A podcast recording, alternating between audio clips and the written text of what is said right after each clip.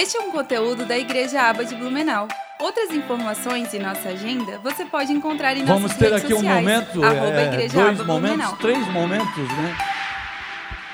Esse primeiro momento aqui comigo, vamos falar a respeito do discipulado, vamos procurar não entrarmos na pessoa né, do discipulador e do discipulado, mas é, do, e do discípulo, mas a importância do discipulado em si. É, numa outra etapa, no próximo mês, então vai se falar a respeito do discipulador e do discípulo. Aí você vai perguntar para mim, mas de novo, né? Falar sobre discipulado, já sei tudo sobre isso e um pouco mais. Eu poderia estar aí compartilhando com você, ensinando muitas coisas, né? Mas o pastor Tiago disse que vamos falar a respeito disso até que nós comecemos a praticar. Estou brincando, mas eu sei que ele pensa. Amém, queridos? Glória a Deus. Pedi para o. Beleza? Pode colocar ali o primeiro. Primeiro slide ali. O discipulado, né? O que é o discipulado segundo as Escrituras e sua importância, então, no corpo de Cristo? Vamos ver, então, novamente Mateus 28, 19, dos versículos 20, eh, 19 e 20, que diz: Ide, portanto, fazei discípulos de todas as nações, batizando-os em nome do Pai, do Filho e do Espírito Santo, ensinando-os a guardar todas as coisas que vos tenho ordenado e eis que estou convosco todos os dias até a consumação dos séculos. Ah, mas eu não sei, eu não tenho capacidade, não tenho conhecimento. Fica tranquilo, querido. Obedeça à ordenança do Senhor, porque Ele diz: Eu estarei contigo em todo o tempo. Ou seja, a minha presença é garantida ao teu lado, junto de ti, enquanto você obedece. Não foque no id, né? É, esse id salta aos nossos olhos porque nos dá sempre a impressão, né? O, o, é, vem à nossa mente o, é, esse id de mudança de é, local geográfico, né? Sair para muito longe, mas nós precisamos focar não no id, mas no fazer discípulos. Porque o id, quando eu te convido para ir até lá à esquina, já é um id. Quando é, você está indo para o seu trabalho, já é um id. Quando está indo é, estudar na escola, já é um id. No mercado, no banco, enfim, é um id. Talvez ir na casa daquele, daquela pessoa, ou até daquele seu irmão, que você não tem conseguido perdoar de jeito nenhum. É um id na casa dessa pessoa. É um id, é um id do Senhor Jesus. Né? Então a ênfase é no fazer discípulos, porque ir em todo tempo nós estamos indo a algum lugar. Estamos nos deslocando em todo tempo. O que nós não estamos, talvez, é fazendo discípulos, enquanto nós estamos indo. Né? E esse é uma ordenança do Senhor. A grande comissão de Cristo para a sua igreja não é então de fazer convertidos. Ele está dizendo para fazermos discípulos, não convertidos. Está dizendo para pregarmos o Evangelho, não de converter pessoas, porque este é o papel do Espírito Santo que está em todo o tempo conosco, né? Então, o papel, o nosso papel é ir e fazer discípulos. Simplesmente isso. Não nos cabe a, é, é, é, a julgar alguma situação, ah, não vou falar da palavra de Deus porque essa pessoa está com cara de que não vai aceitar, não vai receber bem a palavra de Deus, não cabe a nós, amados. Esse é papel do Espírito Santo. Nós precisamos é falar, jogar a semente, semear a semente. O papel, então, do Espírito Santo é de convencer esta pessoa do pecado, da justiça e do juízo. Amém, queridos? Kate Phillips afirma em seu livro A Formação de um Discípulo, ela diz: discípulo e isso, discípulo cristão, discipulado cristão, é um relacionamento de mestre e aluno baseado no modelo de Cristo e seus discípulos, no qual o mestre reproduz tão bem no aluno a plenitude da vida que tem em Cristo, que o aluno é capaz de treinar outros para que ensine outros e assim sucessivamente. Quando fala em mestre, amados, não, não necessariamente seja aquela pessoa de um bom discurso, de que de fala é, fácil, de, de palavras bonitas. Não, quando fala em mestre, é alguém que vive a plenitude de Cristo. Esse é o mestre. Este é o verdadeiro mestre que resplandece Cristo na sua vida. Onde as pessoas veem sim, ouvem sim a sua palavra, mas especialmente veem as suas atitudes. Abe Uber diz: discipulado não é um curso. Discipulado não é apenas um mentoreamento. Discipulado é mais que um aconselhamento. Discipulado é mais que termos um pai espiritual. Mas discipulado é transferência de vida. Discipulado é a transferência da vida de Cristo para as pessoas. O discipulador é um canal de transferência da vida de Jesus Cristo para dentro do discípulo. Transferência do caráter, do coração de Cristo para o discípulo. Né? Esse é o discipulado, o verdadeiro discipulado sobre essa transferência de vida feita no discipulado, então, Paulo fala, né, em 2 Timóteo, capítulo 2, versículos 1 e 2, diz: Pois tu, meu filho, fortifica-te na graça que há em Cristo Jesus.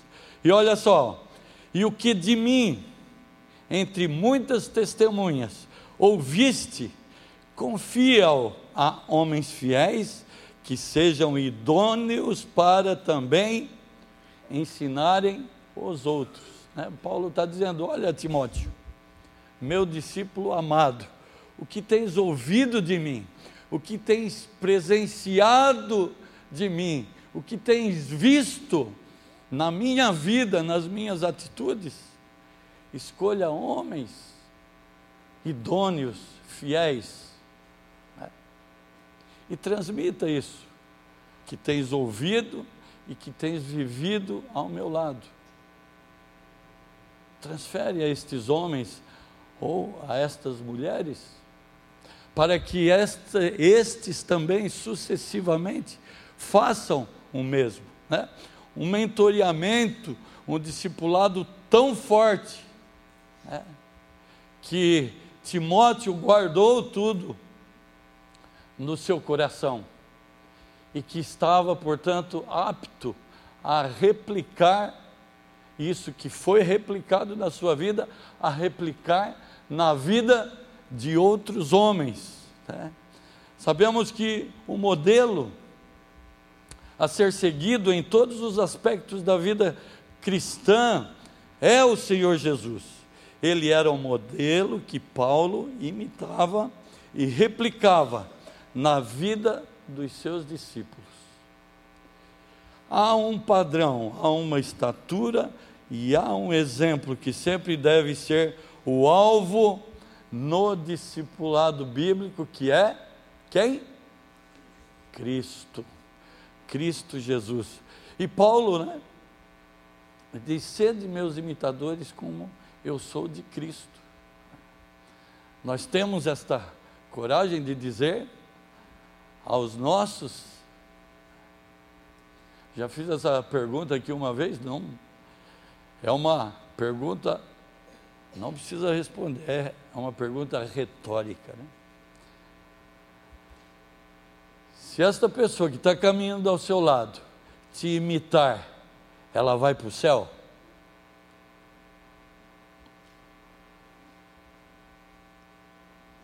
É algo para pensarmos, né, amados?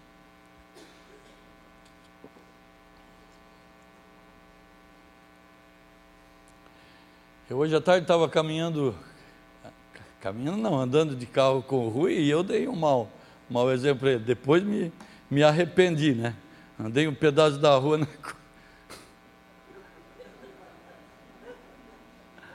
Misericórdia. Perdão, Rui. Nisso aí não me imite, tá? É como a gente precisa né, estar atento, né? Para ter um estilo de vida à maneira do Senhor Jesus. A importância do discipulado para o corpo de Cristo. Né? Volta aqui então o, versículo, está aqui que nós lemos no início, né? damos ênfase aí, batizando-os e ensinando-os. O discipulado é um processo em que o discípulo não é somente alcançado pela verdade do Evangelho, como ele também é transformado né, pela verdade do Evangelho. Ele é alcançado, mas também é transformado. Se ele não for transformado por esta palavra, por este Evangelho da verdade, não estamos praticando um verdadeiro discipulado, porque o discipulado é um, uma ferramenta de transformação, um canal de transformação de vida. a ponto de poder também alcançar e promover transformação no, nos outros, né?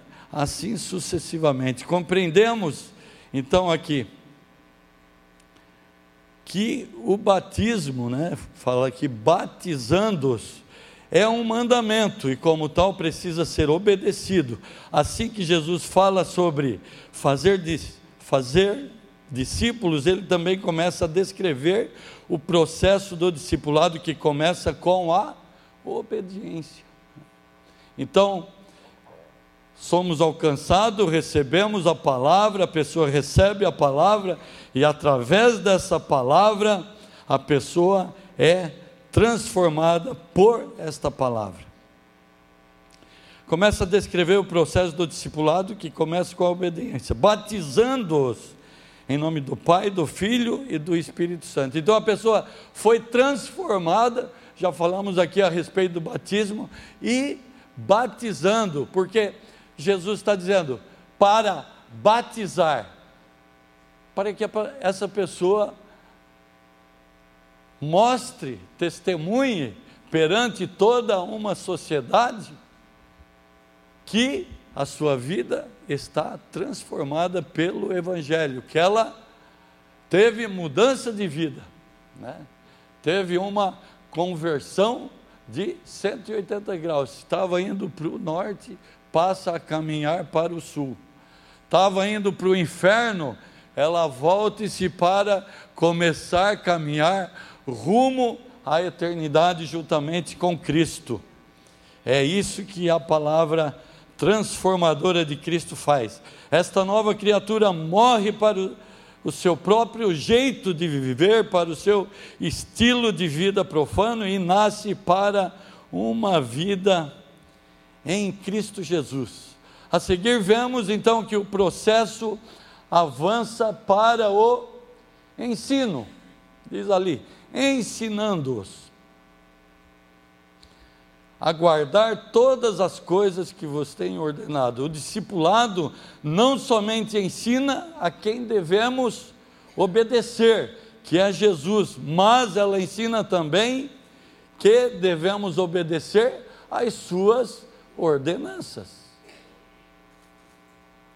Separarmos para pensar, o Evangelho foi passado de geração a geração, porque homens tinham um modelo e uma doutrina a seguir, tinham um padrão à disposição para isso. E dispostos também, né? A executar, a praticar aquilo que o Senhor Jesus ordenou. Quantos dispostos temos aqui, amados? Aleluia, aleluia.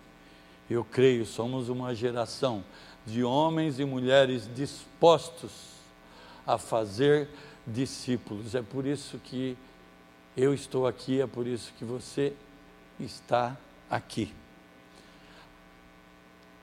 É por isso que o discipulado é tão importante para o reino de Deus. Ele nos ensina o formato que o seguidor de Jesus deve ter por que, que o Evangelho chegou até aqui, até as nossas vidas, até esta geração? Porque tinha homens e mulheres dispostos a seguir este padrão de Cristo, essa ordenança de Cristo, dispostos a levar homens e mulheres abnegados, assim como eu e você, em nome de Jesus. Aleluia. Primeiro, vamos conquistar esta cidade e depois vamos muito mais além. Quem está junto, querido? Aleluia, aleluia, aleluia. Atitudes, então, que fazem, fazem a diferença no discipulado. Investimento em oração, amados. Não funciona a vida de um cristão sem oração.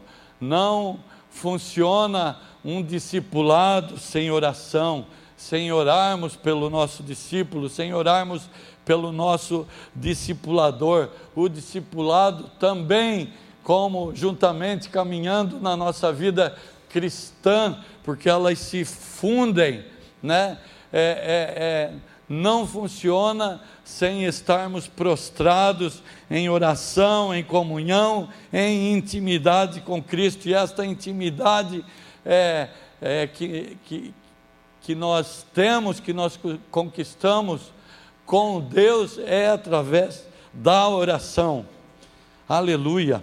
Ensinar a palavra de Deus, compartilhar a vida, né? não termos é, é, é restrição, timidez em compartilharmos as nossas vidas nos nossos discipulados, motivar, ser, sempre ser um agente motivacional para um para com o outro, não, não um pensamento positivo, positivismo, essa coisa toda não, mas a, a palavra do Senhor nos ensina, né? porque em Cristo há esperança, em Cristo há um novo dia de amanhã, em Cristo o choro pode durar uma noite inteira, mas é certo, é sabido que no dia de amanhã pela manhã virá a alegria, né? E é essa esperança, esta alegria, esta motivação que é, é, que é o nosso combustível para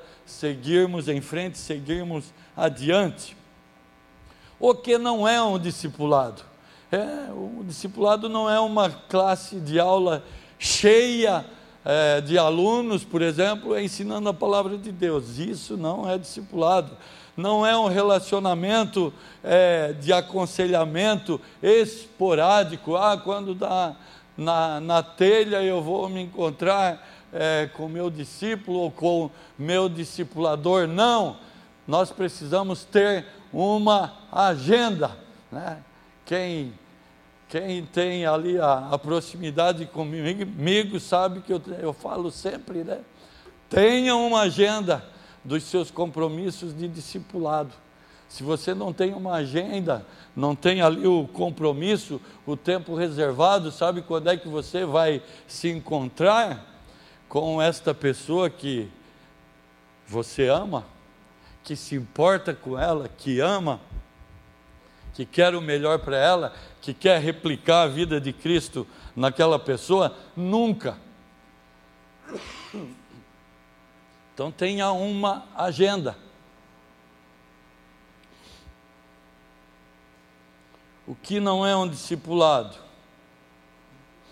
Duas pessoas reunidas, onde a mais talentosa, a mais experiente ensina a outra. Não é discipulado.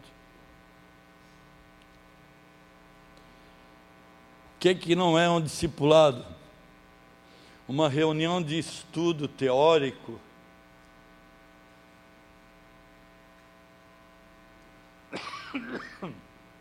e teológico. Não é. Isso não é discipulado, para isso nós temos curso, né? temos EDL, temos EDM. O que é um discipulado? Discipulado é um vínculo forte entre uma pessoa com coração ensinável e a outra pessoa. Abre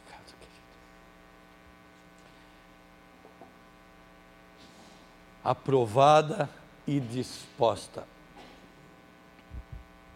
O que é um discipulado? É um vínculo formado ali entre estas duas pessoas, um vínculo de lealdade, de comprometimento, de desafio de andar na luz ao lado de alguém, disposta a fazer, né, replicar a vida de Cristo, o caráter de Cristo naquela pessoa, o coração de Cristo naquela pessoa.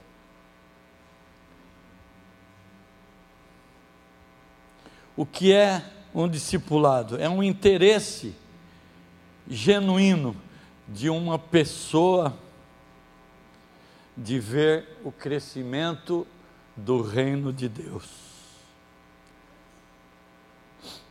O que é um discipulado? É ser um instrumento de Deus no desenvolvimento de um irmão, no desenvolvimento de uma pessoa. Aleluia. Que estejamos aqui, seja eu como discípulo, como discipulador, você como discípulo, como discipulador, disposto né, a aprender com o coração aberto, totalmente aberto, né? para que entre nas nossas vidas o caráter do Senhor Jesus, o caráter de Deus, o coração de Deus, para que busquemos esta plenitude, esta maturidade, esta estatura de varão perfeito. Essa nossa busca não deve cessar jamais. E nós alcançamos isso através deste discipulado nas nossas vidas. Né? Estarmos dispostos a replicar o que temos aprendido né? com o nosso discipulador, replicar na vida das pessoas, replicar o caráter de Cristo, replicar o coração de Cristo, né? até que tenhamos né? O nosso falar conforme o falar de Cristo, o nosso pensar conforme o pensar de Cristo, termos o coração conforme o coração de Cristo. O amor nosso para com as outras pessoas, conforme o amor de Cristo. Amém, queridos? Que estejamos então dispostos, né? Dispostos, independente das circunstâncias nas nossas vidas, porque a nossa vida nós estamos propensos a passar por situações adversas, por situações contrárias, ventos e tempestades. É. Estavam lá os discípulos de Paulo naquele, naquele barco, né? Jesus estava ali. E veio a tempestade. O que aconteceu? Eles clamaram por Cristo. E Jesus fez cessar a tempestade. Nós passamos por tempestades, mas Jesus está aí contigo, Jesus está aqui comigo. Basta clamarmos a Ele e Ele faz cessar a tempestade. Amém, queridos? Que Deus abençoe a sua vida em nome de Jesus. Eu pedi para eles assim fazer um GC totalmente errado, tá? Né, para que a gente possa agora conversar então sobre os passos para que você tenha um GC abençoado, tá bom? Então, em primeiro lugar, preparar o ambiente. Vocês viram, né? O jeito que a Tainara estava arrumando o ambiente. Né? Como é que vai ter né, a presença do Espírito Santo num lugar falando tanta asneira, né? Não, não tem como. Então, chegue antes, né, o líder, para ajudar o anfitrião a arrumar o lugar, né? para orar, né? Pelo GC do dia, para orar sobre as cadeiras, para profetizar, né? Para declarar coisas boas para aquele dia no GC, tá bom? Isso vai ajudar, né? Na atmosfera do lugar, tá? Pontualidade. Comece e termine no horário certo, né? Não, não pode ah, Tipo, o Antônio estava ali, ah, eu quero jogar bola, eu quero jogar bola. Então, as outras coisas não têm importância, porque ele estava focado no futebol dele. Né? Então, fazer mais ou menos uma hora de reunião e depois uns 30, 40 minutos de comunhão, né, com um lanche, para que as pessoas possam ficar conversando na hora da comunhão e não na hora do grupo, que nem eles estavam fazendo. Né? Você, como líder, não prolongue muito a, a comunhão. Né? Você tem a, a função de iniciar o grupo e você tem a função de encerrar o grupo também. Né? E o grupo é a mensagem e é a comunhão. Aí você vai chegar e vai dizer uma hora, ah, pronto, agora nós vamos embora, porque o anfitrião também né, precisa descansar, precisa né, ter o tempo dele. Ah, no começo dos grupos, tinha grupos do nosso setor, pelo menos, que a comunhão ia, ia, ia, né? E o, o, anfitrião, no fim, ele ficava chateado porque a pessoa não ia embora. Né? Eles queriam ficar lá o tempo inteiro conversando e, e rindo. E, né? e não pode acontecer dessa forma. Um, quando a gente faz uma comunhão, o dia da comunhão mesmo, aí é diferente, você fica mais tempo. Mas no, no grupo normal, procurar fazer uns 30, 40 minutos de comunhão, tá? Aí a pessoa vai ter vontade de voltar na outra semana para participar daquele grupo novamente, né? Para poder conversar com os irmãos. Nos nossos grupos deve prevalecer a liberdade, né, a espontaneidade, tá? Então não se prenda assim a padrões rígidos. Ah, você como um bom líder, você já conhece o roteiro, você já sabe como funciona, né? Então, seja sensível né, ao Espírito Santo. E, se for o caso, mude né, a ordem das etapas e faça né, o seu GC fluir. Tá? Eles devem ser informais para serem agradáveis.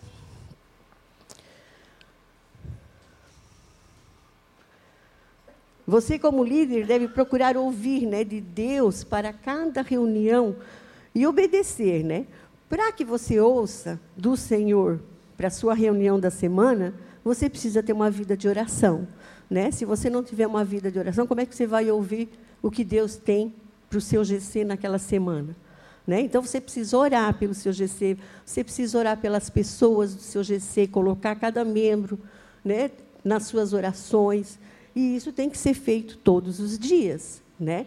Os líderes oram pelos seus grupos, né? os supervisores oram por todos os seus grupos, nós, coordenadores, oramos por todos os grupos do nosso setor, né? para que a, a, o propósito se cumpra.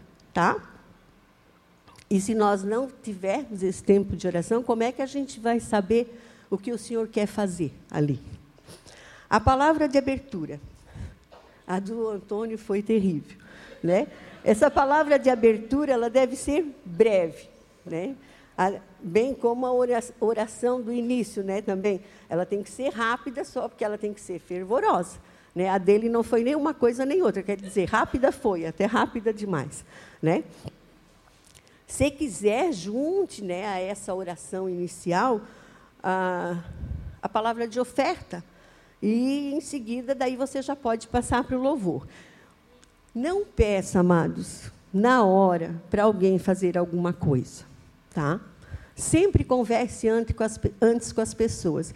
Nos nossos grupos, os líderes costumam colocar na terça, no máximo quarta-feira de manhã, uma escala com as funções que cada um vai desempenhar na semana no grupo. Né? Então, cada um já sabe, ah, eu vou fazer isso, fazer aquilo, fazer aquele outro. Porque quando você pede para alguém fazer na hora, você vai, às vezes, você vai causar até um trauma na pessoa.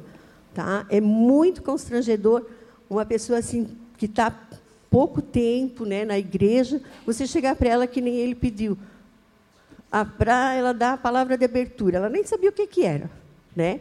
Então, assim, se você vai, depois, se você vai jogar a pessoa na fogueira, vai lá e se sapeca junto com ela, ajuda ela a fazer as coisas, né? Você oferece para ela ajuda. Ó, oh, você traz na, no próximo grupo você traz a palavra de abertura. Se você precisar de ajuda, eu ajudo, né? Conversa comigo, me mostra qual é a palavra que você vai trazer. Eu vou dizer se está boa, se não está, né? Mas ajuda ela, porque a pessoa não tem obrigação de saber fazer tudo.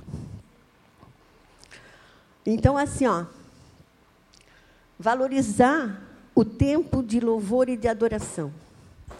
Né? Ah, se as pessoas quiserem levantar o braço, deixa a pessoa levantar o braço.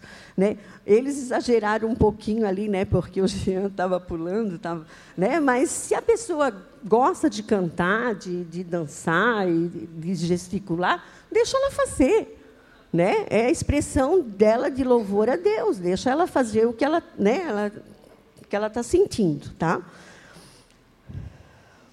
Não seja superficial nesse tempo de louvor. O tempo de louvor é muito importante. Procure ah, escolher né, ah, canções que as pessoas conhecem, para não ficar. A pessoa não sabe nem o que, ela vai cantar. Então é bom que seja o que foi cantado no domingo ou um outro, né, no que a igreja já conheça bem, né, para que todos participem disso. E se mas, assim, não, não, se as pessoas quiserem se expressar com gestos, deixe. Se, se a pessoa não quer, não force ninguém também. Tá? Foco no visitante. Vocês viram que o visitante chegou, o que, que eles fizeram? Ah, não, no final a gente apresenta, no final a gente conversa. O visitante foi embora, né? E ninguém conversou com ele. Quando viram, ele já tinha ido embora. Isso aconteceu nos nossos grupos. Teve um grupo que uma vez também chegou um casal de visitantes, mas era um, um dia de comunhão no final do ano. E essa esse casal ficou assim bem deslocado no grupo. Eles não quiseram mais ir no grupo. Aí, para consertar o estrago, é um trabalho tremendo. Porque daí o que, que aconteceu? Os supervisores tiveram que ir lá fazer uma visita, conversar explicar né, uh, que aconteceu porque uh, era uma comunhão né, e que eles ficaram meio de lado, mas não justifica também, porque a gente não faz isso. Né? Procurar, quando tem visitante, já apresentar no início do, né, do GC, né, fala o nome da pessoa, diz quem trouxe o visitante, né, para que a pessoa se sinta acolhida, se sinta amada, né? E que se sinta parte já do grupo, né? Se eu deixar para o final, a pessoa vai ficar ali e nem vai participar, né? Então vamos procurar ah, já fazer ela conhecida no começo do grupo, tá bom? Aplicação da mensagem. O resumo da mensagem ele deve seguir em direção às perguntas, né? Temos as perguntas, né? E você é um facilitador e não é um pregador nessa hora, tá? As pessoas elas já ouviram a mensagem. É hora delas falarem, né? Então procure envolver todos, porém sem constranger as pessoas. Também não faça uma leitura isso é uma coisa muito maçante. Ah, eu não vou em lugar nenhum, eu sei ler sozinha. Para quê? Né, que alguém precisa ficar lendo. Então, transmita a mensagem e não leia, tá? Os textos base. As referências, elas não estão ali para encher, né, o, o, o preencher o, o roteiro. Elas precisam ser lidas. Tá? Faça papéis com as referências e distribua né, para quem quer ajudar no começo do GC. Aí cada um já sabe, aí eu vou ler esse trechinho, daí já procura na Bíblia, já deixa marcadinho. Aí, quando, na hora de passar a mensagem, não tem quebras, né, para a pessoa ainda procurar na Bíblia, até que ela encontra, às vezes demora um pouquinho. Assim não, ela já tem a referência. Aí, quando você cita a referência, a pessoa já começa a ler. Né? Aí a coisa flui com mais rapidez. Não passe por elas simplesmente dizendo, ah, depois você lê em casa. Não. Elas precisam ser lidas ali no GC. Tá? E assim, amados, ó, fazer a escala, dar oportunidade né, para as pessoas do seu GC uh, ah, mostrarem do que elas são capazes. Não, não subestime a capacidade delas. Nós temos muitas pessoas capazes no GC, então oportunize isso para elas. Né? Comece a deixar elas mostrarem o que elas são capazes. Você vai se surpreender né, com o tanto de talentos que nós temos nos nossos GCs e que às vezes a gente nem conhece. Faça a escala né, das tarefas, palavra de abertura, palavra de oferta, quebra-gelo, né? E deixe as pessoas mostrarem o quanto são capazes. Peça para trazer, tipo, quebra-gelo, peça para alguém assim, ó. Ah, você poderia trazer um, um quebra-gelo na próxima reunião? Muitos fazem. E eles têm ideias super criativas. Então, vamos aproveitar isso. E não tenha medo, tá? De ensinar as pessoas do seu GC a fazer as coisas. Né? E pensar assim, ah, meu Deus, mas daí eu vou ensinar e vai ficar melhor do que eu. Glória a Deus se ficar. A sua liderança está sendo super eficaz se você consegue fazer as pessoas ficarem melhores do que você. Né? Ah, ah vai ficar com o meu lugar. Amém. Se ficar com o teu lugar, eles te colocam em outro. E, e assim vai. Tá? Não precisa temer isso, né? Porque tem gente que tem medo. Né? Ah, meu Deus, mas daí vai ficar melhor do que eu, o que, que eu vou dizer? Ah, Amém. Eu fico super feliz quando eu vejo pessoas do nosso setor né, sendo chamadas para fazer alguma, exercer alguma função na igreja. Meu, eu, eu trabalho para isso, para as pessoas né, aprenderem, para as pessoas estarem se aperfeiçoando, para poder desempenhar funções aqui dentro. É isso que a gente precisa, pessoas para desempenhar N funções aqui. Né? E sempre falta gente. Então, eu preciso me alegrar com isso. Tá? Ah, outra coisa, esteja alinhado com o seu supervisor. Você, líder, você precisa estar alinhado com o seu supervisor. O seu supervisor não está ali só para ter um nome lá naquele organograma que chama. Não, não é só para isso. Ele está ali para te auxiliar, para fazer com que você tenha um GC ah, eficiente, para te ajudar a sanar as tuas dificuldades naquele GC. Mas se você não anda assim, ó, com o teu supervisor, que você não comenta com ele as tuas dificuldades, como é que ele vai saber te ajudar? Né? Então eu preciso de transparência com o meu supervisor e colocar para ele todas essas dificuldades que eu tenho, tudo aquilo que eu preciso de ajuda. E ele vai me ajudar, tá bom? Aquele negócio de pedir para a pessoa fazer as coisas na hora.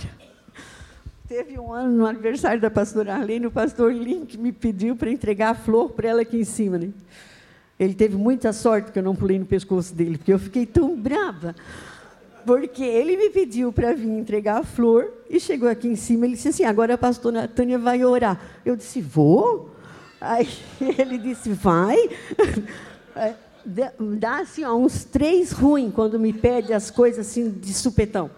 Não, né? Eu vim preparada para entregar uma flor, eu não vim preparada para orar.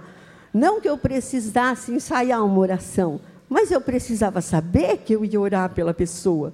Né? Aí ele chega aqui na frente de todo mundo. A pastora Tânia vai orar pela pastora Arlene. Eu disse, vou? Ele disse, vai. Eu disse, tá bom. Aí eu orei. Mas é muito ruim, gente. Eu quase morro do coração. Então, assim como eu não gosto, eu sei que muitas pessoas não gostam.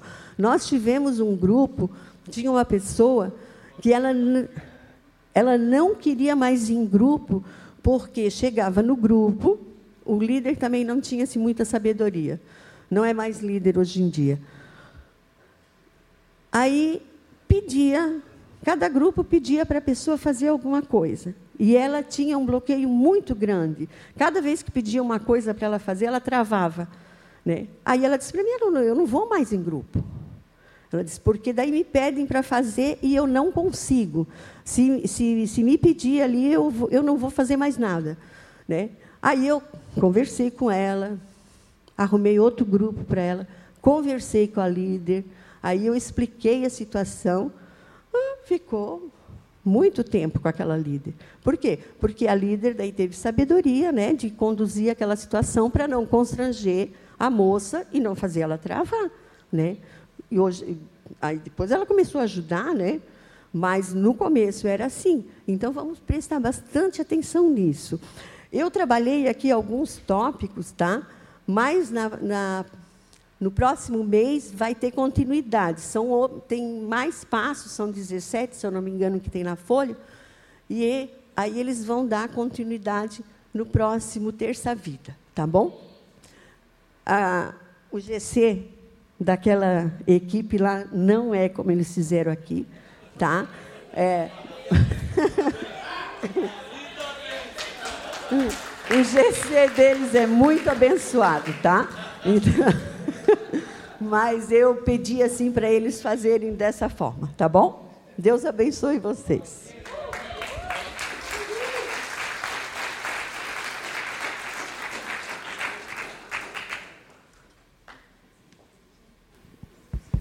No final, daí a gente vai ministrar um veredas para o pastor Link e pastor. Eu acho que tinha que ter mais teatro, eu gostei. Muito bom. Amém. Boa noite. Deus abençoe a vocês. Nós vamos agora fazer a nossa última rodada de discussões do acompanhamento inicial. E eu esqueci meu celular. Não, só, só o celular. É, para a gente começar, dá para passar para o segundo slide. É, eu queria que a gente falasse de alguns feedbacks de como que foi eu vou ler um feedback que a gente recebeu nos formulários, que eu achei que foi bem legal. E daí, se alguém quiser já pensar, já dar um testemunho, já vai levantando a mão que o Tiago vai levar o microfone. O feedback que a gente recebeu está assim, ó, nas duas primeiras lições, mesmo colocando no grupo previamente para todos estudarem e estimulando eles, percebemos que a maioria não estudava. Na terceira lição, fizemos uma escala, onde para cada pergunta, duas pessoas diferentes ficaram responsáveis. Deu muito certo e gerou engajamento. E para o versículo de memorização, para quem decorar e citar no GC, ganha bombom. No último, duas pessoas ganharam bombom. então é muito simples, mas muito legal para gerar engajamento. E eu queria ver se mais alguém tem algum testemunho, alguma coisa que fez e deu certo nesse último mês. Aí, Neri.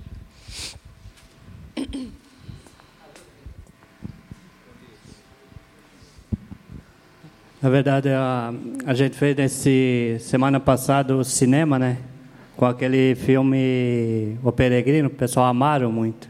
Ah, Esse ali trabalha todo esse inicial, se tu olhar o, do início até o fim né, do filme, deu quase duas horas, mas o pessoal amar já queria ver de novo. Acho que seria interessante, pessoal. Amém, glória a Deus. Amém.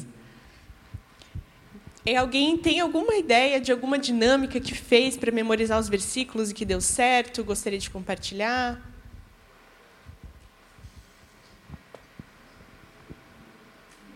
Ninguém? Então vamos ficar com a do bombom do irmão mesmo. Ah, o Jordan, vai lá. Eu quero compartilhar porque nosso grupo tem bastante gente, né? Então, o que, que eu fiz? Cada estudo que a gente foi passando as, nas semanas, eu já preparava previamente e separava exatamente em que ponto que estava a pergunta. E aí, o que, que eu fazia? Separava cada parágrafo, colocava para uma pessoa ler. Então, uma pessoa lia até uma pessoa lia até aquele pará- parágrafo, outra pessoa lia até outro, outra pessoa lia até outro. O que aconteceu? Todo mundo quis a- o acompanhamento inicial. Então, assim, o pessoal já se acostumou também, todo mundo a levar o seu acompanhamento inicial, já fez com que eles ficassem mais fa- familiarizados ali, sabe? Ótimo, muito obrigada. Quem?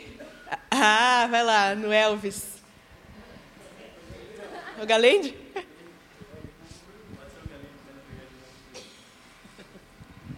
Nós fizemos lá, é, nós imprimimos todos os versículos em papel fotográfico. Minha esposa comprou um imã de geladeira, colou atrás e entregamos junto com o bombom, né? E, e- no, agora no, no terceiro nós pedimos que quem decorasse os três, né, ia dar um prêmio extra, que vai ser um, um livro, né? Mas a gente não falou o que, que era, né? Mas é, e- esse imã de geladeira ficou bem legal, porque a gente colou os três versículos, né? Aí chega em casa, deixa na geladeira e vai lembrando, assim, também é interessante. Nossa!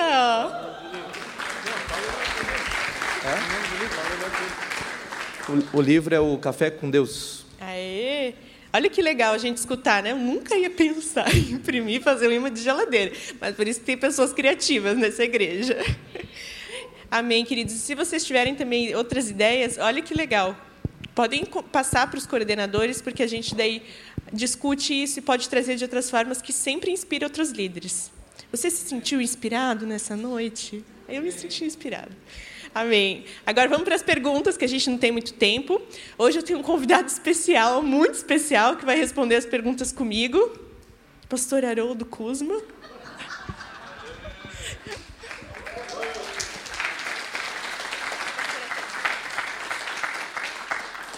Então a gente vai fazer naquele mesmo esquema da última vez. Vocês respondem e nós somos só os comentaristas, só dando espetáculo, né, pastor Haroldo? Então vamos lá. No, no primeira lição é o nele vivemos, nos movemos e existimos. Agora a gente vai falar das últimas quatro lições. Falamos no mês de maio, maio, junho, junho das primeiras quatro lições. Agora falaremos das quatro últimas. Então, esse, esse estudo vai falar um pouco sobre desenvolver a salvação, como que nós podemos prosseguir desenvolvendo a nossa salvação. É, então, vamos lá. Pense em uma metáfora. Imagine-se em cima de uma escada rolante. Ou você caminha para frente ou é empurrado para trás. Todo mundo imaginou? Todo mundo? Beleza. Mas não consegue ficar parado no mesmo local. Como isso se aplica à nossa caminhada cristã? Vamos lá. Quem que vai responder? Os líderes mais participativos desse Brasil. Estou vendo mãos levantadas pela fé, estou vendo. Ali, o Marlon! Aê!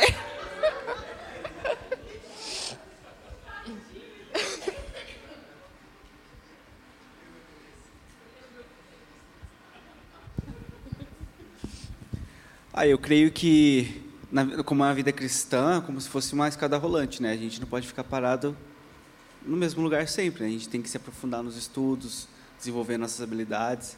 Né? Se a gente ficar numa escada rolante, a gente vai é, regredir mais, né? Então a gente tem que sempre estar evoluindo nossas, o discipulado, né? É, também evoluir nossas habilidades aqui, servir na igreja. Eu creio que essa essa é, é uma das habilidades para a gente é, aumentar a nossa vida cristã. Amém, obrigada. Pastor, sempre que você quiser, você pode falar. Não, eu acho interessante um, algo que a gente viu quando a gente estudou os oito hábitos, né? Isso aí, há muitos anos atrás, acho que a gente pode repetir algumas lições dos oito hábitos, né? É, de um líder. E uma das coisas é justamente desenvolver hábitos. Para desenvolver a caminhada cristã, a gente precisa desenvolver hábitos. O hábito de orar, né? É, quando orar se torna um hábito, é muito bom, porque aquilo já começa a fazer parte da sua rotina diária. A leitura bíblica, ser um hábito, ter um, um planejamento. Né? O hábito de entrar em contato com alguém, né? que possa, de preferência, tua, tua, teu discipulador ou a tua liderança, que possa te dar uma resposta de alguma dúvida que você tem. Alguém é, esses dias eu recebi um, um, um WhatsApp tinha alguém dizendo assim, aquela voz do Chapolin diz assim, como dizia Marlon Brando, o importante não é saber fazer, mas ter o telefone de quem sabe, né? mas é uma grande verdade, a gente não precisa saber tudo. Mas se a gente desenvolver o hábito de estar dependente ou interdependente, é isso que desenvolve a nossa salvação. Saber onde procurar ajuda ou a quem perguntar vai fazer muita diferença. Amém. É, essa ideia da escada rolante é assim: ah, essa semana eu não vou ler, não vou orar, eu não estou indo para trás, eu estou parado. É impossível ficar parado na vida cristã. Se você ficar parado, você está indo para trás. Então a gente tem que estar tá sempre avançando. Vamos para a segunda. Assim, meus amados, como vocês sempre obedeceram, não só na minha presença, porém muito mais agora na minha ausência, desenvolvam a sua salvação com temor e tremor. De maneira prática, como podemos desenvolver a nossa salvação? Eu estou nem o pastor Salésio falando, com a voz da Zalá. Vamos lá, líderes. A gente não tem muito tempo, então vamos agilizar nas respostas que a gente ganha tempo. Vai ser dedocracia. Um de cada vez. Aê, Denise.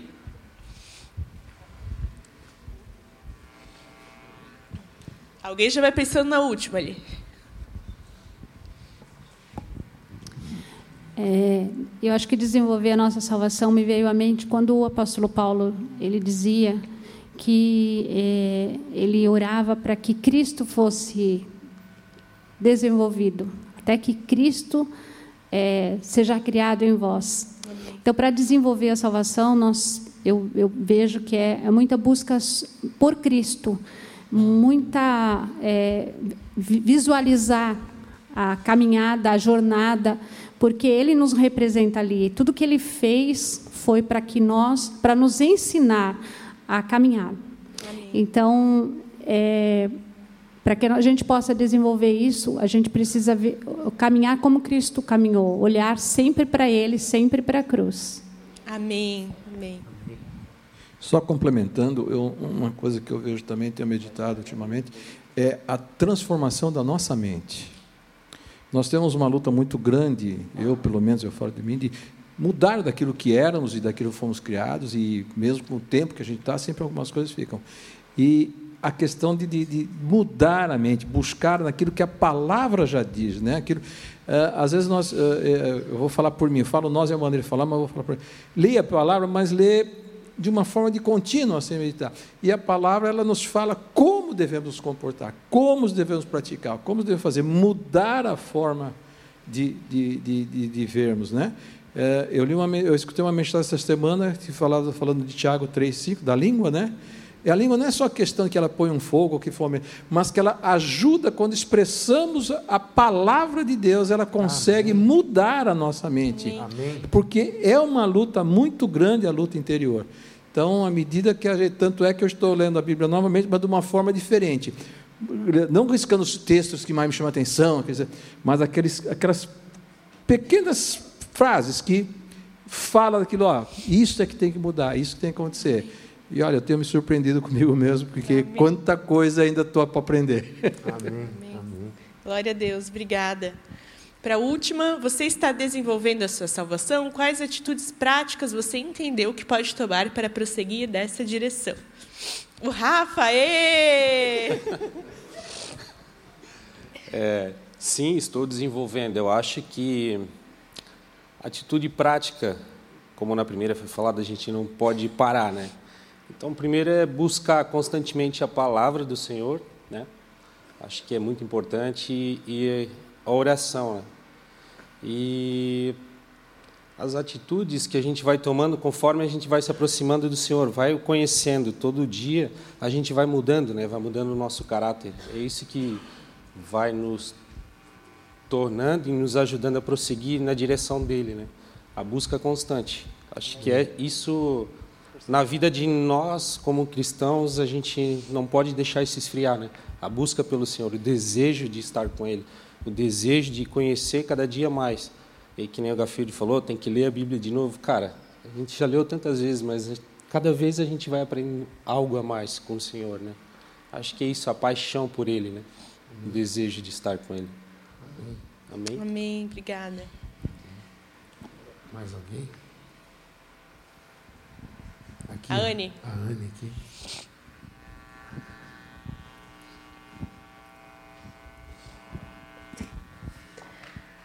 Ali essa terceira se junta com a primeira, né? Porque a escada rolante para você subir, você tem que tomar um posicionamento de se esforçar.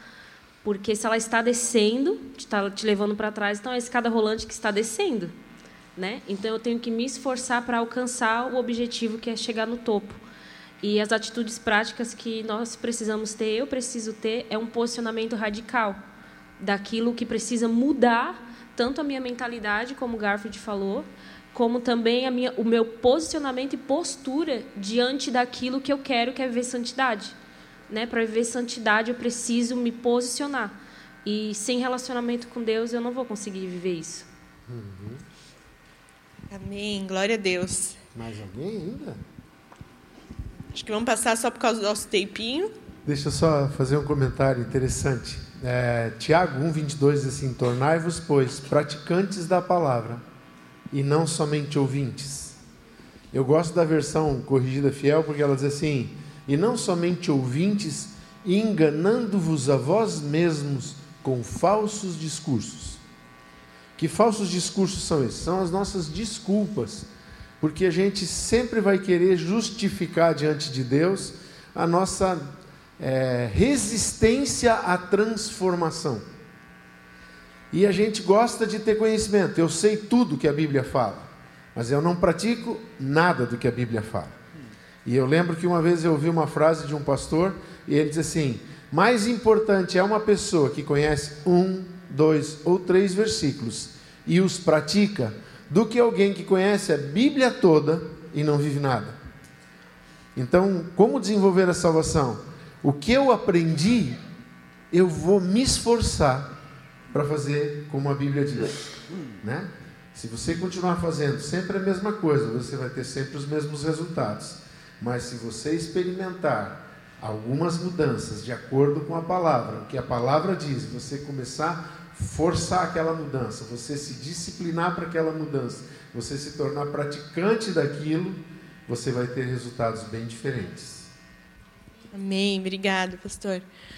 Próxima lição, então, a nossa segunda, vivendo a boa, perfeita e agradável vontade de Deus. Então, essa lição é sobre a igreja. Amém? Então, leiam 1 Coríntios 12, 12 e 27. Será que alguém pode ler? Não, leio. leio. Leio? Tá, aí rapidinho. Já devia ter aberto. 1 Coríntios 12, 12. Porque assim como o corpo é um e tem muitos membros, e todos os membros, mesmo sendo muitos, constituem um só corpo, assim também é com respeito a Cristo. Pois, em um só Espírito, todos nós fomos batizados em um só corpo, quer judeus, quer gregos, quer escravos, quer livres, e a todos nós foi dado beber de um só Espírito. Porque também o corpo não é um só membro, mas muitos. Se o pé disser, porque não sou mão, não sou do corpo, nem por isso deixa de ser do corpo. Se o ouvido disser, porque não sou olho, não sou do corpo, nem por isso deixa de ser do corpo. Se todo o corpo fosse olho, onde estaria o ouvido?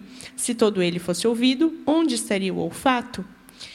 Então, vamos conversar sobre essa analogia que Paulo faz entre a igreja e o corpo humano. Riva, vai lá. Eu acho que fala sobre a, a dinâmica da igreja, de cada um ter a sua função dentro do ministério, né, os nossos departamentos, toda essa organização sistêmica que existe, porque né, é, Deus é um Deus de ordem, né? Então não adianta todo mundo querer fazer alguma coisa e quando vê tá todo mundo palpitando e não faz nada. Então é melhor cada um designar com os dons específicos que cada um tem como é que se diz, mais aflorado, que assim vai ser né, um corpo bem, bem aproveitável. Amém, obrigada. Mais alguém?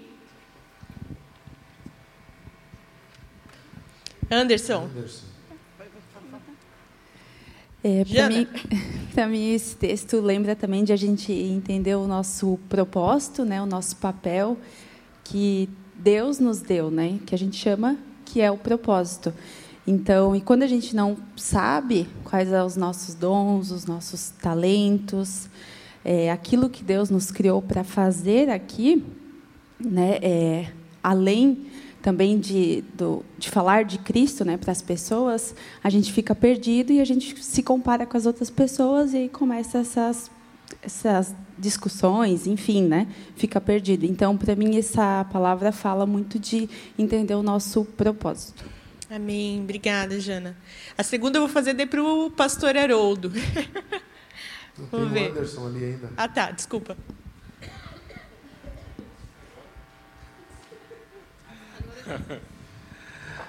É, muito, é, esse texto me traz duas situações. Primeiro que, como a Jana falou, né, cada um tem um propósito dentro do corpo. Então a gente não, da mesma forma como, vou dar um exemplo, o pastor Haroldo foi chamado por uma coisa, eu não vou querer o mesmo chamado que o dele, porque ele foi chamado para um chamado específico.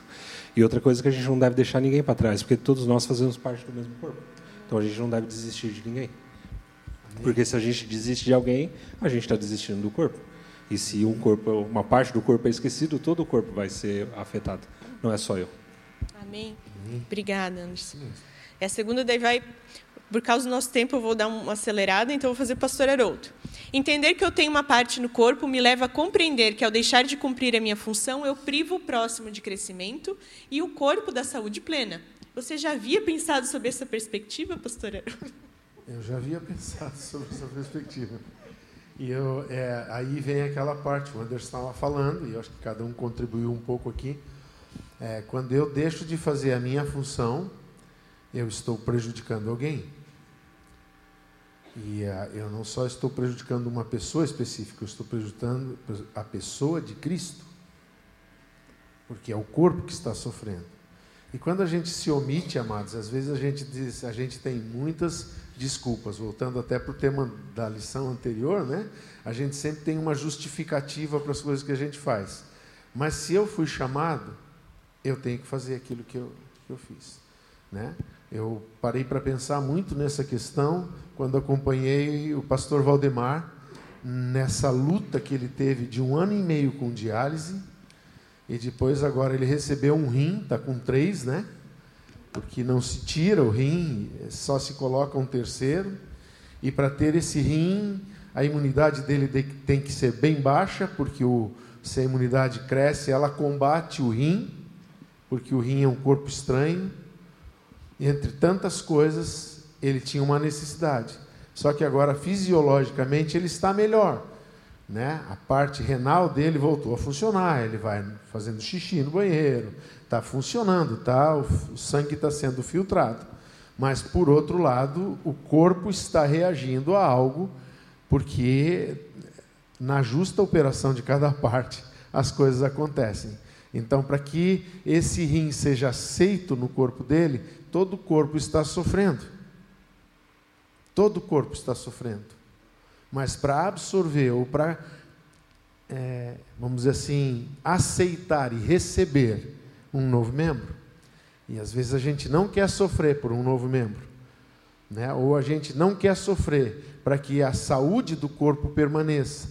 E muitas vezes a gente, fazendo a parte da gente, a gente salva o corpo de ficar doente, aí a gente sofre.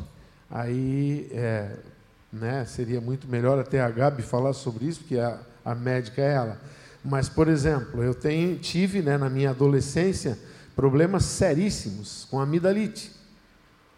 E eu chegou um dia que eu falei para minha mãe assim, eu vou, eu quero fazer essa operação. Eu sei que um monte de gente tirou. Aí sentei na frente do médico e eu disse: "Por que que isso acontece?" Assim, porque as tuas amígdalas chamam a enfermidade que quer te atacar e elas sofrem para o teu corpo não sofrer. Mas a gente pode marcar assim, a gente diz, não, nunca mais vou tirar as amígdalas, deixa elas aí, porque elas estão salvando o meu corpo. Né? Eu entendi algo, elas estão sofrendo, mas elas estão sofrendo para que o corpo fique bem. Então, muitas vezes a gente tem que assumir esse papel de amígdala, né? E, e, não deixar o resto do corpo sofrer, a gente carregar a dor, a gente sofrer a inflamação, a gente estar ali em oração e a gente suportar para que todo o corpo esteja bem. Isso faz parte, né? O fígado muitas vezes dói, você diz: "Nossa, estou com uma dor no fígado, meu fígado só incomoda", mas é que ele está sofrendo para fazer bem para o resto do corpo. Então, é mais ou menos isso que eu entendo, né? Quando eu penso sobre isso, Exatamente. vale a pena sofrer para que todo o corpo fique bom, bem. Mas daí, daí, a gente também pensa do outro lado, né? Se um rim para de funcionar, o outro tem que trabalhar duas vezes. Então, é. se você não está trabalhando, quem está tendo que trabalhar dobrado? É, ou quem está tendo que ser inserido no corpo, né? Para que o corpo não, não padeça, né? Amém. Se você parar com a tua função. Terceira pergunta, Hebreus 10, 25. Não deixemos de nos congregar, como é costume de alguns. Pelo contrário, façamos admoestações, ainda mais agora que vocês veem que o dia se aproxima. A ideia aqui é trabalhar sobre isso. A gente precisa estar inserido num corpo. A gente não pode fazer ministério solo. Todo mundo tem consciência disso? Alguém uhum. quer se opor a isso? Eu vou passar para a próxima. Posso só fazer pode. um comentário? Uhum. Amados, quando alguém sai da igreja, ou fere o corpo, ou ela, ela, ela sempre tem justificativas, né? Aquela pessoa, tal pessoa, gente, amados, para culpar os outros, a gente tem uma capacidade tremenda de achar um culpado pelo que a gente quer fazer e não quer assumir, né? Mas eu, esses dias eu estava conversando com uma pessoa que até falou assim para o pastor, da igreja dela e disse assim: Não, a gente ama muito vocês, mas porque pessoas estão ferindo vocês, eu quero sair e eu vou sair da igreja. Daí eu disse que engraçado, porque as pessoas estão fazendo errado. Você vai punir quem elas estão castigando?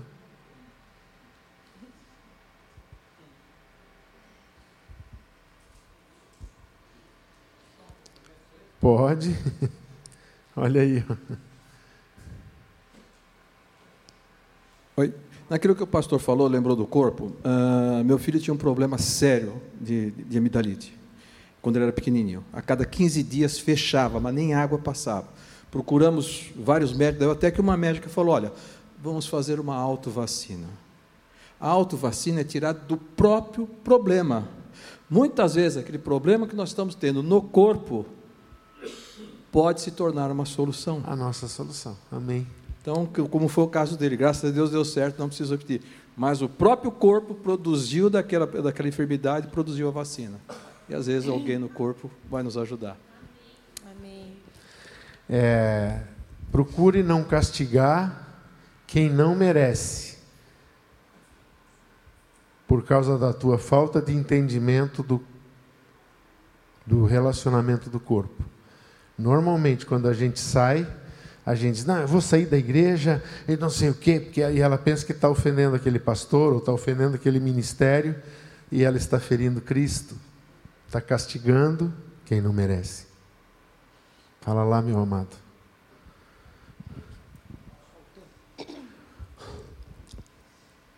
Desculpa esticar mais tempo, né? Mas é, essa parte de castigar o corpo, vem a parte que aquele que só frequenta a igreja, ela é uma parte do corpo também. A apêndice, uma hora ela inflama e prejudica todo o corpo nisso. Amém. Amém, obrigada. Por último, converse sobre os motivos pelos quais você é grato por fazer parte de uma igreja local. Como você tem demonstrado isso? Como você pode ser mais ativo em sua igreja local? Pastor Joel. Eu quero falar um pouquinho sobre essa última parte aí, né?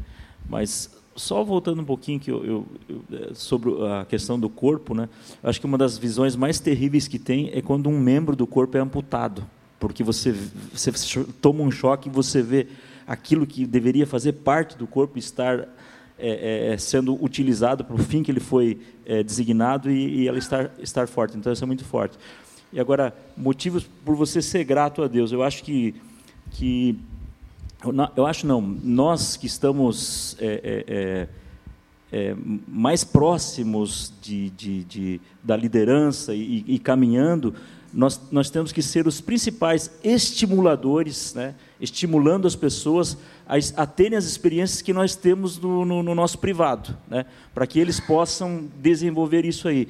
E, e, e uma coisa que, que eu tenho visto é, é quando você acha que está com problemas, se você começa a ser estimulado a trabalhar e ajudar os outros, você vai perceber que você não tem tantos problemas assim. Por exemplo, hoje eu fui no hospital, né? e daí sempre quando eu saio do hospital, que eu faço uma visita lá na UTI, alguma coisa, cara, eu saio de lá assim dizendo obrigado Deus, porque o Senhor é, é bondoso comigo. Eu acho que nós temos que passar isso para as pessoas.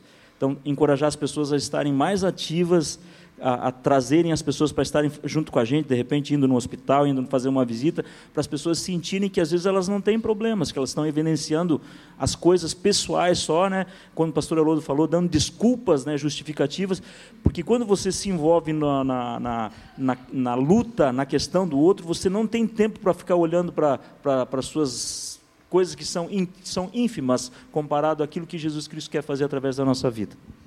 Amém, verdade. Pode passar para a próxima, por favor. Vamos lá, tem duas ainda. A comunhão com o corpo e com Jesus. Nessa a gente vai trabalhar a Santa Ceia. Então, hoje iremos conversar sobre a Santa Ceia.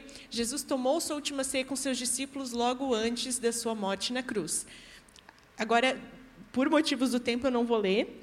E ali a gente vai conversar né, sobre o que o pão e o vinho simbolizam, que simbolizam a carne e o sangue de Cristo. Então, a gente vai conversar sobre isso no GC, explicando isso.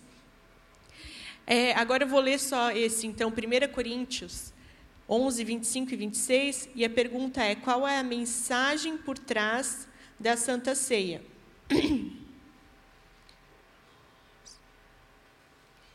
Do mesmo modo, depois da ceia, pegou também o cálice, dizendo: Este cálice é a nova aliança no meu sangue. Façam isto todas as vezes que o beberem, em memória de mim.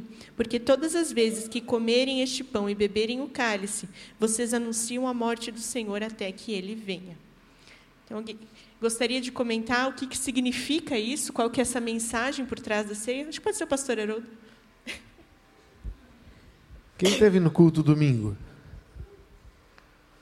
Eu acho que se você ouviu a ministração da ceia, tanto de manhã, de noite foi um pouco diferente, você entendeu bastante do corpo. Né? A ministração foi maravilhosa, né? mostrando para nós o que é ser é, é, alguém que faz memória de algo tão importante. São dois emblemas, né? a gente chama de dois emblemas do cristianismo, né? o sangue e o corpo de Cristo são é, tem emblemas no cálice e emblema no pão. Eu sempre digo assim, tem um texto que diz assim que se você beber do cálice, comer do pão, é, sem discernir esse corpo, você bebe juízo para si. Né? Então, a importância de você saber o que, que significa o cálice e o que, que significa o pão. Mas também eu, eu gosto de, de, um, de um estudioso que disse assim: sempre tem uma verdade explícita escrita na, na palavra que esconde uma verdade implícita. Uma tese e uma antítese, né? Ou uma antitese. Então, se eu como e bebo discernindo o corpo de Cristo, eu bebo justiça.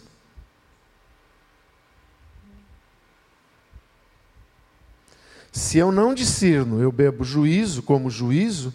Se eu discerno, eu como justiça. E a justiça é essa.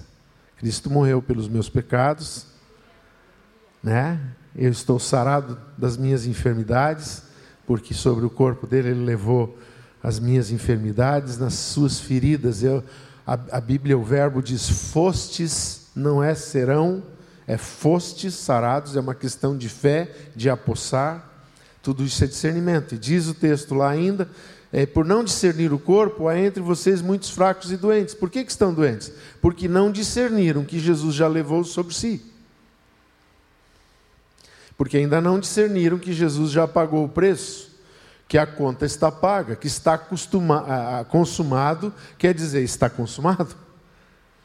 Quer dizer, está pago, está resolvido, está, acabou, não tem mais nada que possa ser feito, porque o que precisava ser feito está feito. É isso que Jesus gritou na cruz. E muitas vezes, eu quero dizer para você, quando Paulo escreveu esse texto aos Coríntios, Coríntios vivia o que nós vivemos hoje pessoas que vêm na igreja, são religiosas, gostam de estar, gostam dos amigos, acham diferente, já não gostam mais das coisas do mundo, mudaram as suas, uh, os seus desejos, suas intenções, mas ainda não compreenderam profundamente o que é o corpo de Cristo e o que é o sangue de Cristo porque vivemos caindo nos mesmos pecados e vivemos sofrendo enfermidades e vivemos debaixo de um estigma que a Bíblia diz que essa conta já foi gravada na cruz, já está paga. O escrito de dívida que era contra nós, e se não me engano foi no culto da noite, e esse eu assisti, depois até tem que falar, né, porque na, na nossa internet caiu muito durante o domingo à noite. Quem assistiu de longe perdeu muito do nosso culto, mas a gente vai sanar isso aí, em nome de Jesus. Mas eu lembro que foi falado sobre estas coisas, né? De que é, já está paga a dívida. Tinha três formas, né, Andrigo? Que três dívidas. Uma foi é, diante de Pilatos. A inveja dos fariseus. A, a inveja dos fariseus condenou Jesus. Pilatos, é, Pilatos o condenou porque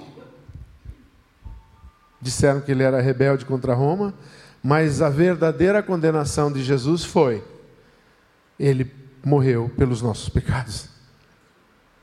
Mas o mesmo texto diz: ele morreu pelas nossas enfermidades. E aí eu entendo os dois emblemas: sangue me lava dos pecados, o sofrimento carregou as minhas enfermidades e as minhas dores. Amém? Então, quando você come o pão, eu não sei você, é, muitas pessoas dizem assim: não, se você está se sentindo mal, não coma, e eles desanimam a pessoa de, de, de comer. É, eu até acho que você não pode comer indignamente, mas o que não. Desculpa, até está virando uma pregação isso, né? E nós temos tempo, mas eu preciso dizer uma coisa para você. O que, que significa o comer indignamente? Ah, eu fiz um pecado semana passada, briguei no trânsito, eu e minha mulher tivemos uma desavença, dormi meio de mal com ela, e, mas a gente já está meio assim, mas é, não, né? É, não, isso não é o pecado que te separa, é a falta de discernir o corpo. É você ter tido uma, uma desavença com a tua esposa, ter tido um problema de um tropeço no pecado, uma briga no trânsito, alguma coisa que você fez e você não ter consciência de que aquela obra da cruz já te fez vencedor sobre aquilo. É isso que é não discernir o corpo. É isso que é não discernir a vitória de Cristo na cruz. E quando a gente come sem esse discernimento, a gente não está acreditando que aquela obra da cruz é efetiva, eficaz e nos resgatou, perdoou os nossos pecados e nos sarou, aí eu bebo consentindo com o pecado e consentindo com a enfermidade. Mas se eu discerno o corpo de Cristo, eu tropecei, eu acabei brigando, mas eu peço perdão, e a Bíblia diz: anilha esse homem em si mesmo, a si mesmo, e então não coma. Não, como que a Bíblia diz? Então, analise esse homem a si mesmo e coma do pão e beba do cálice. Por quê? Porque quando a gente entende, discerne o corpo, a gente diz: Senhor, eu sei que eu errei, aleluia, mas eu vou tomar o, o, o, cálice e vou bebê-lo, vou tomar o pão nas mãos e vou comê-lo, porque eu sei que eu sou teu corpo e eu já sou mais que vencedor sobre todas essas coisas. E quando a gente toma com esse entendimento, a cura no dia do culto de ceia, a libertação, a transformação. Amém? Amém. Já respondeu mais uma ali, né? Como tomar a ceia. É, então, ali não vão ser perguntas abertas no GC, vão ser uma coisa que a gente vai estar explicando. Mas só para não gerar dúvidas, acho que é importante, como esse é um tema mais polêmico, né, a gente já sanar as dúvidas aqui. Então, quem pode tomar a ceia, pastor Haroldo? Dois anos de crente, cinco anos de crente, dez anos de crente, com quanto tempo? Se você crê e discerne o corpo, você pode tomar a ceia. Se você não discerne o corpo, não tome a ceia. Criança, pode tomar ceia? Olha, eu, eu já tive muitas encrencas por causa disso, né? E nós temos crianças aqui que tomaram a ceia, que hoje são pastores, e que foram, né? Até entra depois na hora de batizar e coisa. Eu creio que a gente tem regras. Eu acho que a gente pode, num consenso espiritual, chegar a alguns padrões assim, não, o ideal é que fosse com 12 anos. Mas e se uma criança tem fé com 9, com 10? Eu posso atrasar o batismo dela? Ah, mas a pessoa está aqui há três meses na igreja, mas ela discerniu o corpo, já foi até curada num culto, mas não pode tomar ceia porque não, não baixou as águas. Aí eu digo, tá, e a casa do Cornélio, como é que fica? Se até o Espírito Santo receberam antes e nem tinham sido batizados em águas, e daí Pedro diz: como vamos negar a água? Ou como vamos negar a comunhão a eles?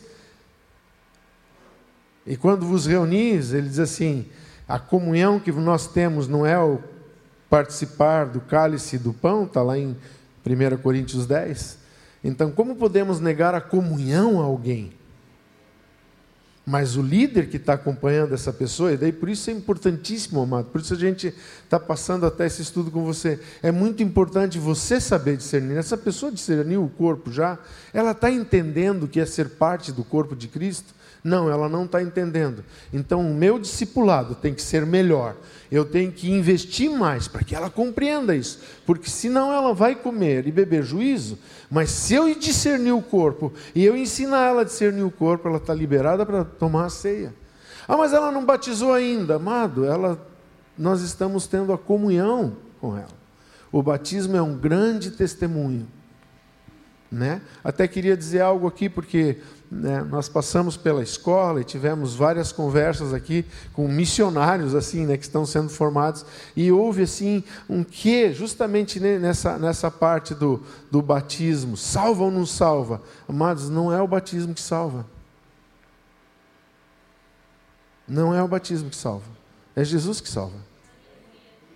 O batismo é o meu grande testemunho de que eu creio nesse Jesus que salva. Né? A irmã quer uma pergunta. Pessoal do, da projeção, pode passar para o último, porque a gente já entra no assunto do batismo daí. É, pastor, quando nós estivemos em outras igrejas, no dia da ceia, era o pastor falava lá no púlpito que as pessoas que não eram não não tinham aceitado Jesus, ou seja, os visitantes, né, que não eram para tomar a ceia. Uhum. E aqui não há esse aviso. Então, os visitantes, as pessoas que estão chegando pela primeira vez, independente daquilo que elas professam, elas verem todo mundo pegar e elas pegam também e participam. Como é que fica isso mediante esse texto de que quem não discerne o corpo não deve tomar se não toma para sua própria uhum. condenação? Veja, essa pessoa está bebendo na ignorância, certo? Está bebendo na ignorância, ela ainda não, não entendeu. Nós vamos absorvê-la e vamos ensiná-la. Mas ela vai entender uma coisa: não me rejeitaram a comunhão. não serão levados em conta os tempos da ignorância.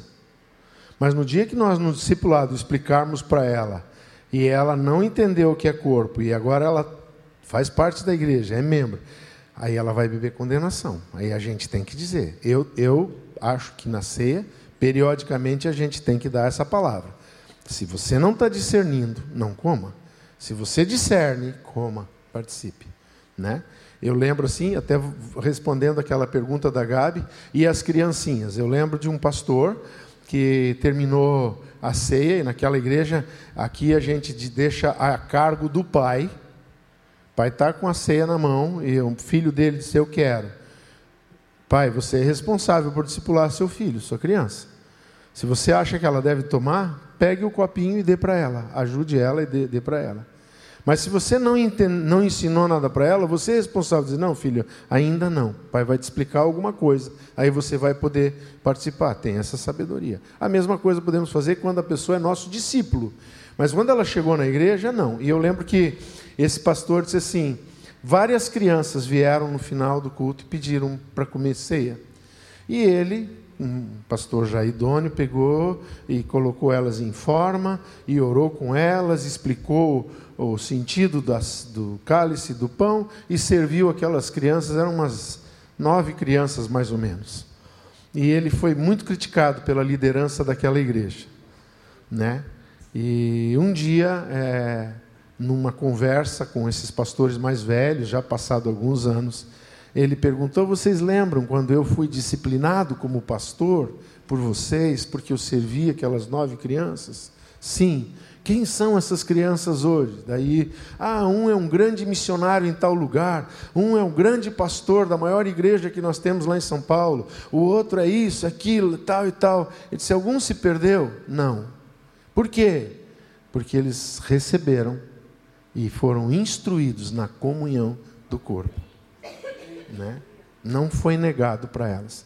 Em contrapartida, amados, eu conheço muita igreja, e esse próprio pastor que me falou isso, muitas pessoas que esperaram até 12 anos, foram batizadas, aí foram tomar a ceia, e depois de algum tempo, meses depois, 12, 14, 15 anos, se desviaram da igreja e voltaram com muita oração e muito sofrimento. Por quê? Porque eles não tinham sido, eles tinham idade para cumprir a religiosidade, eles sabiam que com aquela idade eles teriam o direito a viver aquela religiosidade, mas eles não tinham sido instruídos do que era o corpo de Cristo.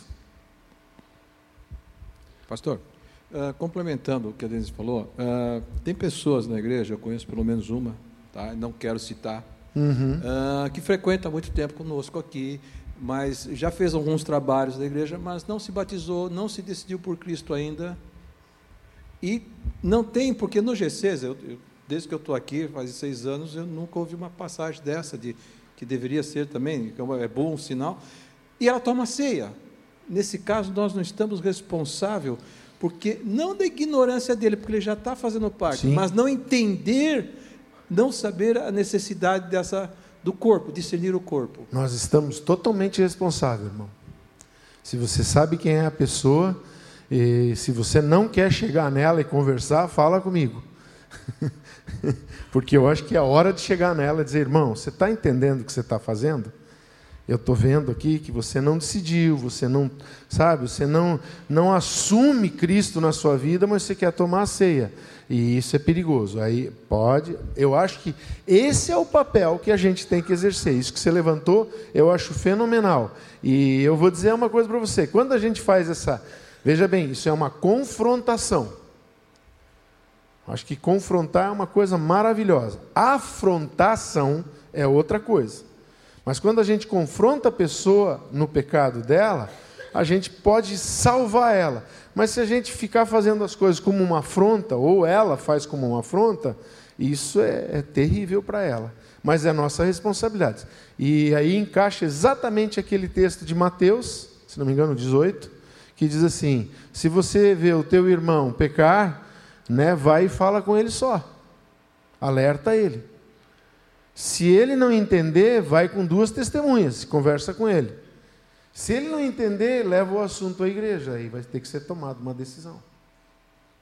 É, mas isso, isso que você falou, eu, nossa, eu acho que até a gente que está mais tempo na igreja, que é líder e que conhece as pessoas do grupo e vê que a pessoa, né, o cara está chegando na igreja, está naquele adultério permanente, e quer tomar a ceia, chega nele e diz, irmão, hoje eu não te aconselho a tomar a ceia. Por quê? Pode todo mundo. Não, eu, eu acho que você tem que discernir. Né? Arrependei-vos, crede no Evangelho e agora sim. Né? Porque você não pode fazer parte do corpo de Cristo sendo só um anel, um agregado. Você tem que ser fundido no corpo. Né? Aí, é, é isso que você levantou, eu acho extraordinário, tem que ser feito. E é nosso papel. Mantê-lo na ignorância, a culpa é nossa. Amém. Queridos, teria mais um, mas pelo contando os GCs da comunhão, esse vai ficar para agosto, se eu não me engano, né? Então, estou certa na contagem? certa, né? Então a gente a gente faz esse do batismo no próximo terça vida. Este é um conteúdo da Igreja Obrigada, Aba de Blumenau. e para acessar em vídeo é só Thiago. procurar em nosso canal do YouTube. Outras informações e nossa agenda você pode encontrar em nossas redes sociais, arroba Igreja Aba Blumenau. Que Deus te abençoe!